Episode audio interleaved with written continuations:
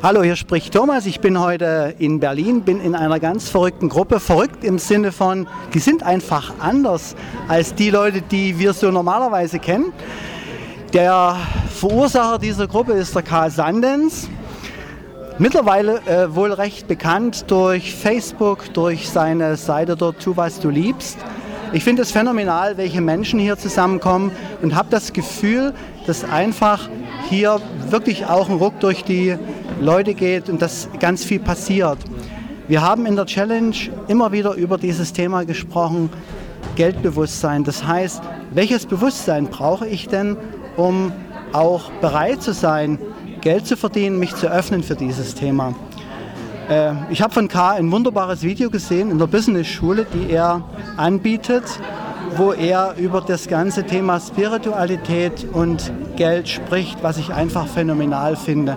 Und ich würde den K bitten, der jetzt neben mir sitzt, zu diesem Thema mal etwas zu sagen. Welche Bedeutung hat es denn, mich auch selber dafür zu öffnen, Geld annehmen zu können, bereit zu sein, Erfolg, Geld annehmen zu können? Ja, also das ist eine der größten Probleme in unserem, diesem wertvollen spirituellen, dieser wertvollen spirituellen Bewegung meines Erachtens nach, dass diese alten Glaubenssätze, irgendwie Geld ist böse oder ja, nur, die, nur die Bösen sind reich oder sowas. Solche Glaubenssätze in die Richtung uns immer wieder abschneiden von Erfolg.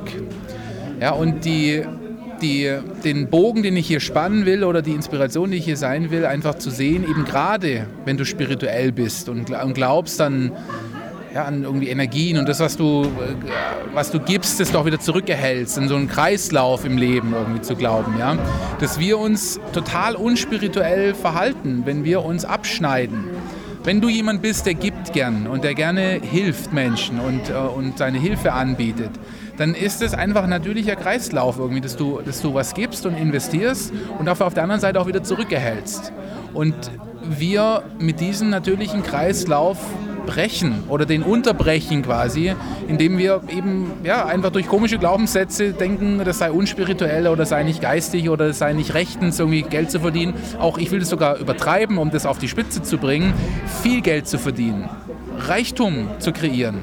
Ja, weil ähm, das ist immer so ein, so ein Aber in dieser Bewegung und eben die, zu verstehen, dass das ein, ein, ein Feedback ist. Und ich sehe das so nur irgendwie, je mehr Geld ich verdiene, desto mehr Menschen kann ich helfen ja, dass das quasi in einem Zusammenhang steht. Du kannst nicht vielen Menschen helfen und wirklich eine große Veränderung oder ein Licht sein in der Dunkelheit und Menschen wirklich helfen, wenn du gleichzeitig bettelarm bist und, und dich nicht mal richtig um dich kümmern kannst, weil du musst dich ja dann immer sorgen und, und bist abgeschnitten quasi vom wirklichen Geben.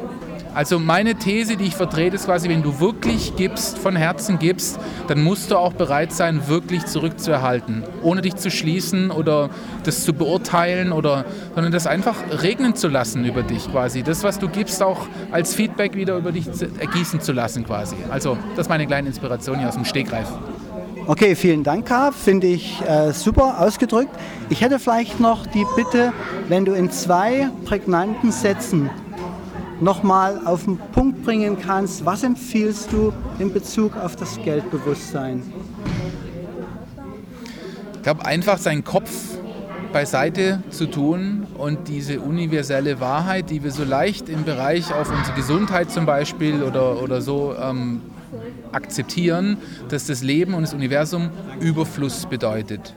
Leben und Universum ist Überfluss. Und wenn man diesen Satz wirklich in seiner Konsequenz reinlässt, dann bedeutet es auch im Überfluss im Geld. Es gibt einfach genug Geld und im Überfluss mehr, als wir alle jemals ausgeben können.